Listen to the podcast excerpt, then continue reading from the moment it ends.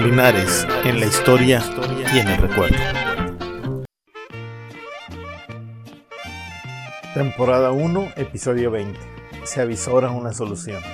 En el anterior episodio vimos cómo Sebastián se cambia de vivir de su hacienda de la Soledad en San Cristóbal, situada donde hoy está la Maguellada, a su otra hacienda, la de Nuestra Señora del Rosario el Potrero, donde hoy está Cuerámbaro. También vimos cómo hace testamento a un hijo de crianza, Valerio Matías, y, en caso de su muerte, deja como albacea de doña Anastasia a su otro hijo de crianza, Antonio.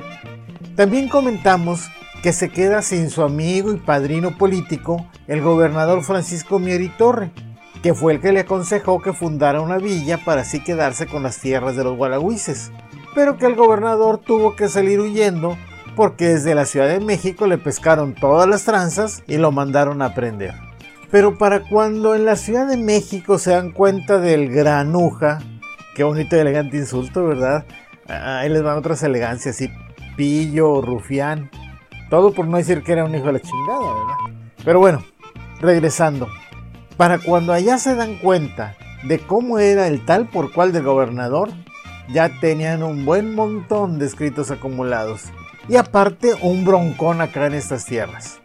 Así que el virrey, duque de Linares, llama a la Junta de Guerra y Hacienda el 22 de agosto de 1714 para someter a discusión cuatro asuntos relativos al nuevo reino de León. 1. Tratando de justificar las entradas para esclavizar indígenas, Mary Torre había pedido crear una compañía volante que recorriera constantemente el reino, disque para pacificarlos. 2. Los papeles donde Mary Torre avisaba de la fundación de la villa de San Felipe Linares, que según él era un punto estratégico para la contención de las invasiones de los bárbaros procedentes de Tamaulipas, no se habían aprobado.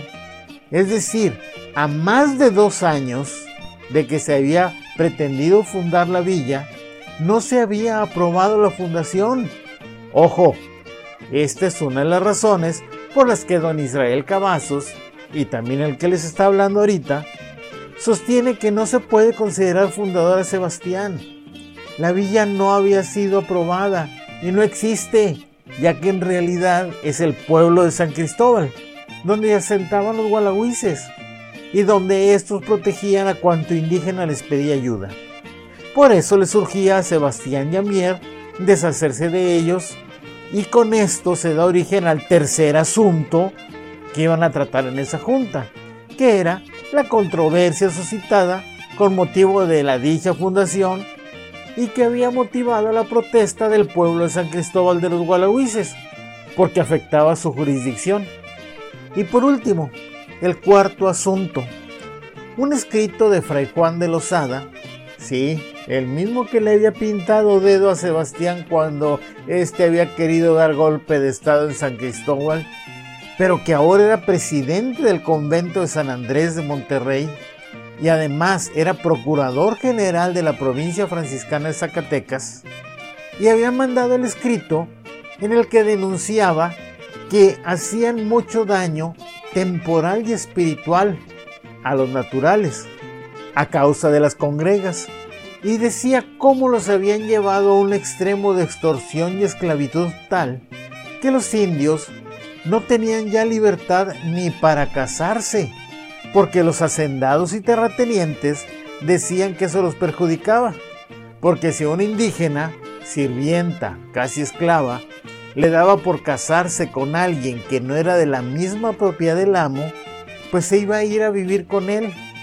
Y el hacendado terrateniente iba a perder a uno de su servicio personal sin recibir dinero por ella. Por eso, denunciaba Lozada, había muchos casos de concubinato, amancenamiento, que para él era pecado y daño espiritual a los involucrados, porque simplemente, como todavía decimos, se juían.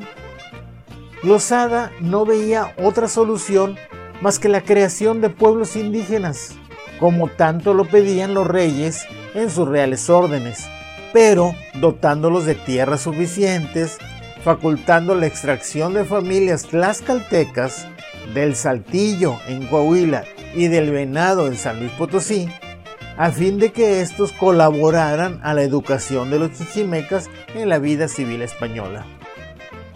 Como en la Junta vieron que no tenían mucha información, lo único que tenían eran quejas por todos lados, el virrey emitió un decreto el 27 de agosto, es decir, cinco días después de la Junta, y nombró a uno de los señores alcaldes de la corte de la Real Sala del Crimen, el licenciado don Francisco de Barbadillo y Vitoria, que entonces tenía 36 años, y que al ser soltero no tenía que andar cargando familia para echarse el largo viaje hasta el nuevo reino de León. Lo primero que hace Barbadillo es pues estudiar los papeles, el ya voluminoso expediente, y pues no se tarda gran cosa en ver, en darse cuenta de cómo estaba el batidillo. Así que antes de salir para acá, va y le informa al virrey que él ve claramente que los ascenderos e interesados en la formación de una compañía volante contra los indios supuestamente rebeldes son los mismos que se tienen identificados como los responsables de todos los excesos que dicen se cometen contra los naturales del nuevo reino de León. O sea, que los gualagüises tenían razón. Pero como quiera, él tiene que venir a ver con sus propios ojos, de primera mano, qué era lo que estaba pasando. Y teniendo claro el asunto, se lanza al viaje, que dura poco más de dos meses. Pero ¿quién era este Barbadillo y Vitoria? Francisco de Barbadillo y Vitoria era un españolito que había sido un prodigio de estudiante en su primera juventud. Él había nacido en Escaray, de la comunidad de La Rioja, en España. Un pueblito que tiene siglos de tener alrededor de 2.000 habitantes. Todavía hoy está medio incomunicado. Para que se den una idea, actualmente solo hay un autobús que sale de ahí temprano en la mañana para los que trabajan fuera y regresa en la noche. Si alguno de ustedes quiere ir, tendría que irse en la tarde noche, dormir ahí, pasar el día en Escaray, dormir otra noche ahí para poder salir al día siguiente tempranito. Eso es ahora que tenemos muchas facilidades. Imagínense esto hace 300 y tantos años. Francisco era de los riquillos, así que lo mandaron a estudiar a Valladolid que estaba a más de 200 kilómetros de su casa, o sea, hace como a 5 días de camino, lejísimos. Se graduó a los 17 años de bachiller, que era un título muy alto para la época. Para que se den una idea, para ser sacerdote se necesitaba ser bachiller. Así que un huerquito de 17 años que tuviera ese título, pues era toda una hazaña. De allí se fue a Madrid que era una villa, la villa de Madrid, y se fue con un maestro privado para graduarse en leyes a los 21 años. Y a los 24 recién cumplidos lo nombraron gobernador sustituto de Yucatán. Así que tuvo que cruzar el océano y venir a América. Dentro de los papeles tenemos con quién viajó, porque como era riquillo, viajó con dos criados.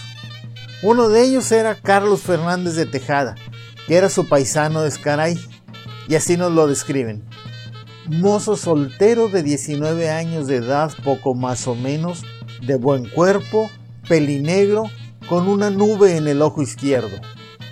Y el otro criado era Antonio García Uriarte, de un pueblito cercano a Escaray llamado Castil Delgado, que describen mozo soltero, de edad de 32 años, de buen cuerpo y pelo castaño oscuro con señales de viruela en la cara. Francisco va a Yucatán, cumple su encargo y a los 33 años es nombrado por el rey alcalde del crimen en la audiencia de la Ciudad de México. Y estando ahí, lo mandan para acá, a resolver el pleito con los gualagüises. Y le dan instrucciones muy precisas de lo que debe hacer debe poner en orden a los hacendados, ver cómo, cuándo y dónde se funda la villa de San Felipe de Linares.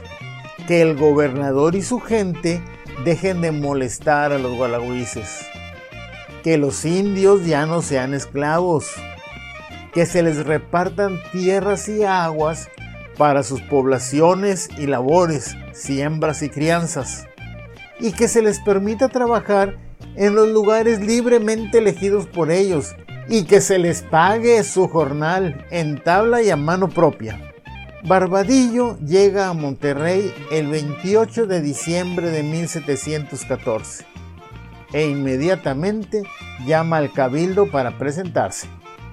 En el próximo episodio veremos el despelote que arma recién llegando. Resumiendo, todavía en 1714 no se había aprobado la fundación de la villa de San Felipe de Linares.